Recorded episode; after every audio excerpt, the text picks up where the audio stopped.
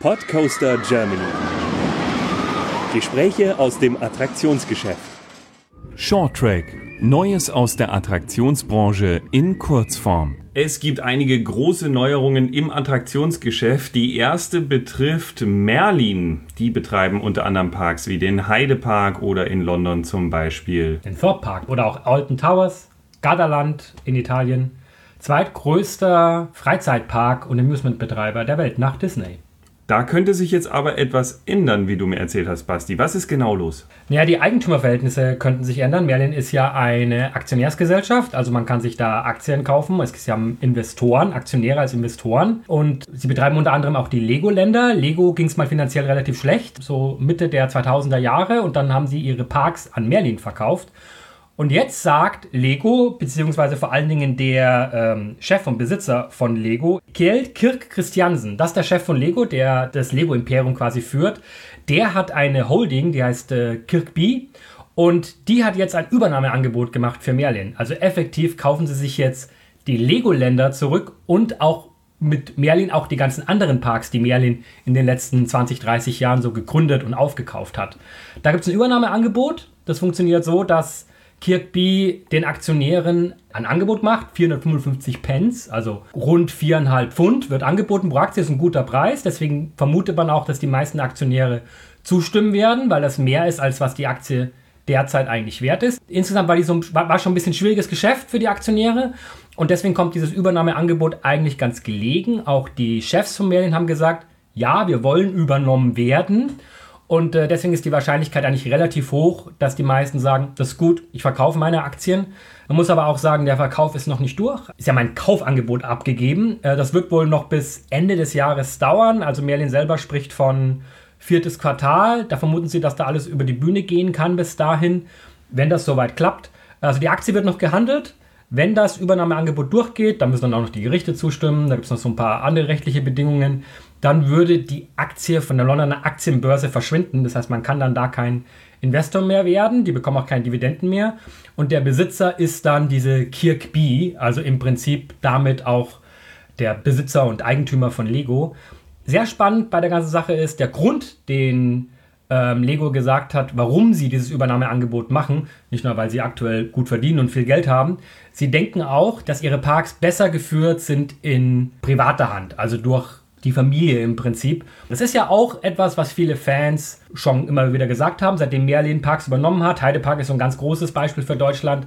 Ist der Park nicht so geführt, wie als er noch ein familienbetriebener Park war. Und das sieht Lego, zumindest laut offizieller Presseerklärung, ähnlich oder als offizielle Begründung ähnlich und sagt, wir wollen wieder mehr Mitspracherecht, wir wollen nicht, dass die Aktionäre entscheiden, was in diesen Parks kommt und wie sie geführt werden. Und das könnte sehr spannend werden, weil damit könnte sich die Kultur bei Merlin, die ja auch umstritten ist, äh, möglicherweise verändern.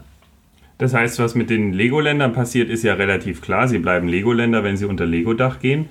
Hochspannend wird ja dann, sie bekommen ja andere Parks noch mit dazu, wie zum Beispiel den Heidepark. Ob es dann da Richtung Lego gehen soll, was ich mir jetzt schwierig vorstellen kann mit den Attraktionen, die da drin stehen.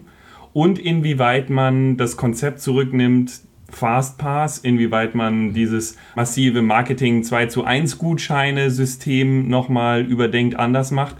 Also werden es Lego-Länder und ändert sich dann tatsächlich grundlegend was am Geschäftskonzept? Die beiden Fragen werden wir dann im Auge behalten müssen. Ich denke, das ist wirklich sehr, sehr spannend. Auch was auch spannend ist, eine Sache, die viele Leute gar nicht wissen. Merlin ist gar nicht Besitzer von all seinen Parks. Der betreibt zwar viele Parks, aber der Inhaber ist manchmal ein anderer. Die haben nämlich vor einiger Zeit relativ viele Parks abgestoßen. Unter anderem die Parks in London, aber beispielsweise auch den Heidepark. Heidepark gehört nicht Merlin formal. Heidepark gehört formal einer Firma namens Secure Income Rate. Ich glaube, so spricht man das Ganze aus. Oder Rate, ganz sicher bin ich mir nicht. Das ist eine Firma, die sich auf Immobilien spezialisiert hat und einfach anhand von Mieten sozusagen lebt. Und die haben den Heidepark beispielsweise damals von Merlin gekauft und vermieten den oder verpachten den zurück an Merlin. Das wusste ich gar nicht. Wie, wie lange geht das noch aktuell? Das sind immer Pachtverträge in der Länge von 31 Jahren. Ja. Danach läuft der Pachtvertrag ab. Äh, ich kann jetzt mal nachgucken. Beim Heidepark zum Beispiel ist er seit 24 Jahren verpachtet an Merlin. Das heißt, in ungefähr sieben Jahren läuft der Pachtvertrag aus und dann kann der verlängert werden natürlich. Und dann ist die große Frage, wird Kirkby diesen Vertrag verlängern, weil die sagen, Heidepark wollen wir weiterhin machen? Oder sagen die, hm, eigentlich ist unser Kerngeschäft eher so Lego-Parks und wir verkaufen den Park beispielsweise an Park Reunidos oder andere große Parkgruppen, die vielleicht auch ein Interesse daran haben. Und das ist auch ein großer Punkt. Also das Abstoßen von bestimmten Parks ist für Merlin gar nicht so schwierig. Sie sind da relativ flexibel, weil sie eben nicht Eigentümer dieses Grunds und des Parks sind, sondern wirklich primär Betreiber. 120 Meter hoch, 120 km/h schnell und Basti ist sogar gefahren nach 13 Uhr. Dann ist der Highlander nochmal besonders spektakulär, denn die Sitze neigen sich oben und man fährt geneigt Richtung Boden.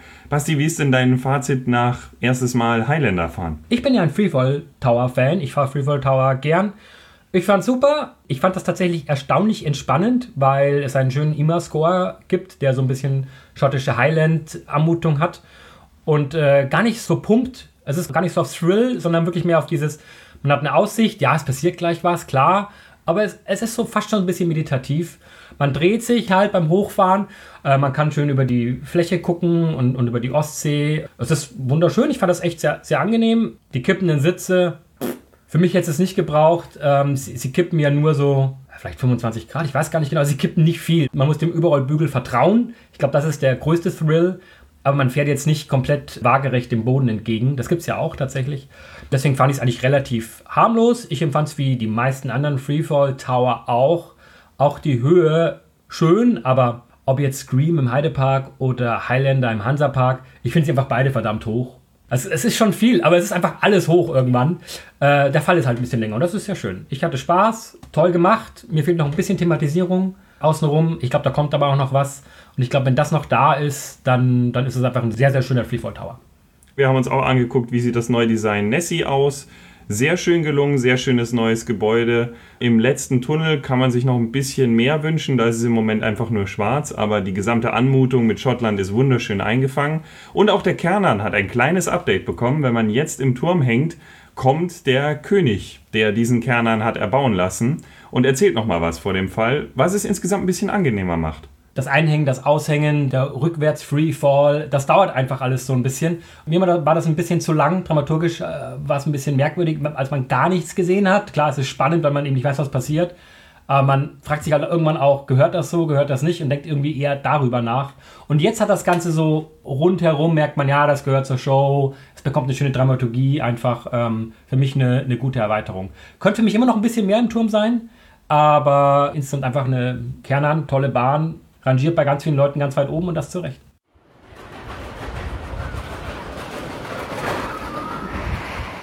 Nicht nur bei Merlin gibt es Neuigkeiten in der Firmenstruktur, auch aus dem Europapark gibt es News. Da hast du dich auch noch mal näher mit beschäftigt, Basti. Es wird, soweit habe ich es verstanden, nicht ein klassisches Familienunternehmen bleiben, richtig? Ja, das ist die Frage, ob man jetzt eine Familienstiftung als Familienunternehmen zählt oder nicht. Darum geht es nämlich. Äh, der Europapark war ja ganz lange immer darauf bedacht, immer ein Familienunternehmen zu bleiben, also eine Gesellschaft in privater Hand. Die Max betreiben das Unternehmen, die betreiben Mac Rides, die betreiben Mac International, gibt es dann noch, und Mac Media. Also, die haben ja viele verschiedene Firmen, die sind alle in Max Hand, also die Familie kontrolliert dieses Unternehmen. Jetzt hat sich was verändert. Sie haben das Ganze in eine Familienstiftung übergeführt. Vielleicht eine kurze Erklärung, ganz grob. Eine Familienstiftung ist so ein bisschen sowas wie eine Aktiengesellschaft. Also ein bisschen das, was eigentlich Merlin gerade jetzt gerade verkauft wird. Aber eine Familienstiftung ist immer in Familienhand. Das bedeutet, die Aktionäre von dieser Aktiengesellschaft sind quasi immer nur Familienmitglieder. Das kann niemand anderes sein. Und man kann in einer Satzung, kann man vorab festlegen, welche Familienmitglieder verdienen an dem Unternehmen, wie viel bekommen die. Das wird also primär gemacht, um die Familie abzusichern und am Gewinn des Unternehmens zu beteiligen. Gut, dann ist jetzt natürlich die Frage, warum? Hauptsächlich deswegen, weil der Europapark sich natürlich auch Gedanken machen muss, wie ist das in der Zukunft? Wenn das eine normale GmbH ist, kann die natürlich auch verkauft werden. Der, der Heidepark ist ein klassisches Beispiel, war ein Familienunternehmen und dann ging das Ganze irgendwann an Merlin. Bei einer Familienstiftung hat man den großen Vorteil, dass man damit den Verkauf praktisch unmöglich macht. Also die Familienbestiftungen, die ältesten existieren teilweise seit 400, 500 Jahren. Die sind dazu da, dass der Betrieb dauerhaft weiterläuft. Die leben nicht unbedingt zur Gewinnmaximierung, die leben dazu, dass der Betrieb weiterläuft. Es muss alles dafür getan werden, dass die Firma solvent bleibt, also immer Geld einfährt, dass keine Risiken eingegangen werden und dass immer davon die Familienmitglieder versorgt werden. Das ist erstmal schon mal ganz positiv, weil damit die Gefahr, dass Europapark mal irgendwann verkauft wird und, und dann vielleicht einen ähnlichen Weg macht wie der Heidepark, der ja bei weitem nicht so spektakulär nach oben ging wie beim Europapark. Das ist damit, man kann nicht sagen ausgeschlossen, weil auch Stiftungen können pleite gehen. Äh, da gibt es schon Möglichkeiten, aber es ist deutlich erschwert worden, dass der übernommen wird von, irgend, von irgendwelchen fremden Investoren falls es Streit gibt beispielsweise, auch das wird reduziert. Ne? Also wenn irgendjemand sagt, ich will da irgendwie nichts mehr machen oder ich will verkaufen, ich will nicht verkaufen. Also das kann man alles, das ist vorab geregelt. Der Park gehört nicht mehr irgendwie der Familie, sondern es gehört der Stiftung. Ja? Und man muss sich dieser Stiftung unterordnen. Das heißt aber auch, wenn jetzt die Max zum Beispiel nicht mehr mit diesem Park arbeiten wollen, also wenn Michael Max sagt, ich will nicht Geschäftsführer vom, vom Oberpark sein, wenn Thomas Marx sagt, ich habe keinen Bock mehr auf die Hotels, geht das. Die Familienstiftung würde das quasi weiter betreiben und halt einen Geschäftsführer einsetzen. Und wenn sie natürlich dann schlecht wirtschaftet, hat man trotzdem ein Problem. Das ist so ein bisschen das, das, das Risiko, so ein bisschen, dass man so ein bisschen entkoppelt ist vom Unternehmen, weil, weil es einem selbst formal nicht mehr gehört, sondern es gehört eigentlich jetzt der Stiftung. Das ist vielleicht so ein bisschen das, der Risikofaktor. Ich denke, bei der aktuellen Generation wird das vollkommen egal sein, weil ich bin mir sicher, dass Michael und Thomas das weitermachen. Aber wer weiß, wie es bei der nächsten ist. Vielleicht ist es irgendwann nur noch etwas, das halt im Maxscher Hand ist aber wir sehen vielleicht die Familienmitglieder gar nicht mehr, weil die was anderes machen dann und nicht mehr Park betreiben. Das könnte die Kehrseite sein. Aber insgesamt natürlich trotzdem ein cleverer Zug, finde ich, weil einfach, ich glaube auch Roland Mack, es sieht so aus, dass von ihm die Initiative auch so ein bisschen kam. Der hat sich ja Gedanken gemacht, wie er sein Erbe weitergibt. Ich glaube, dass das schon ganz, äh, ganz clever war, das so zu machen. Werfen wir noch kurz einen Blick in die Nähe von Sinsheim, nämlich nach Trips Drill. Die wollen ja unbedingt bauen. Wir haben ja in dem Vorschau-Podcast für 2019 schon gesagt, es gibt Gerüchte, dass da was kommen soll. Es soll eine Achterbahn kommen, aber scheinbar noch nicht 2019. Das hat ein bisschen gedauert, bis sie die Genehmigung bekommen haben. Die liegt jetzt vor. Die Stadt Klebronn hat das online gestellt auf ihrer Plattform. Das ist auch schon im Bau tatsächlich, die haben sofort angefangen. Es werden 420 Pkw-Parkplätze verlegt, ähm, südlich vom, vom Parkgelände. Die kommen alle Richtung Wildpark, also da ist noch ein bisschen Fläche frei. Also sie, wir bauen jetzt gerade schon aktuell fangen sie an, auf dem Parkplatzgelände etwas aufzubauen. Es ist viel Fläche und es wird eine Achterbahn werden. Da können wir uns eigentlich, glaube ich, ziemlich sicher sein. Es war ja schon im Gespräch eine Achterbahn mit vermutlich 22 Metern. Woanders hieß es mal, dass es vielleicht 30 Meter sind. Es gab dann schon so ein bisschen erste Gerüchte. Es könnte was von Vekoma sein. Das scheint jetzt ein bisschen Nahrung bekommen zu haben. Ein paar Leute vom Coaster Friends Forum waren vor Ort, haben Fotos machen können von den ersten Lieferungen, die angekommen sind. Und es scheint so, dass auf einigen Boxen ein Vekoma-Logo ist. Also gut möglich, dass da ein, eine Vekoma Achterbahn hinkommt. Die Vermutung liegt an einen Suspender, also als einer, einer Hängeachterbahn. Kein SLC, da sind wir uns, glaube ich, ziemlich sicher. Also nicht diese Rüttelkisten, die man im Heidepark zum Beispiel als Limit kennt, die eigentlich keiner mag, aber gut aussehen. Wird vermutlich eher entweder ein Family Suspended Coaster, den gibt es zum Beispiel im Moviepark, oder ein Suspended Thrill Coaster beispielsweise. Das ist so ein bisschen ähnlich wie ein Family Coaster, aber ein bisschen höher, ein bisschen, bisschen kräftiger. Könnte es auch sein. Hängt so ein bisschen davon ab, ob es jetzt 22 oder 31 Meter werden. Long story short, es wird gebaut, es kommt eine neue Achterbahn, wir können uns freuen und ich vermute, nächstes Jahr werden wir da was sehen, weil das ist schon im Entstehen gerade. Soweit unser Short Track. Für mehr Neuigkeiten aus dem Attraktionsgeschäft und Gespräche aus diesem Bereich mit den Machern und Fans, abonniert unseren Podcast Podcoaster.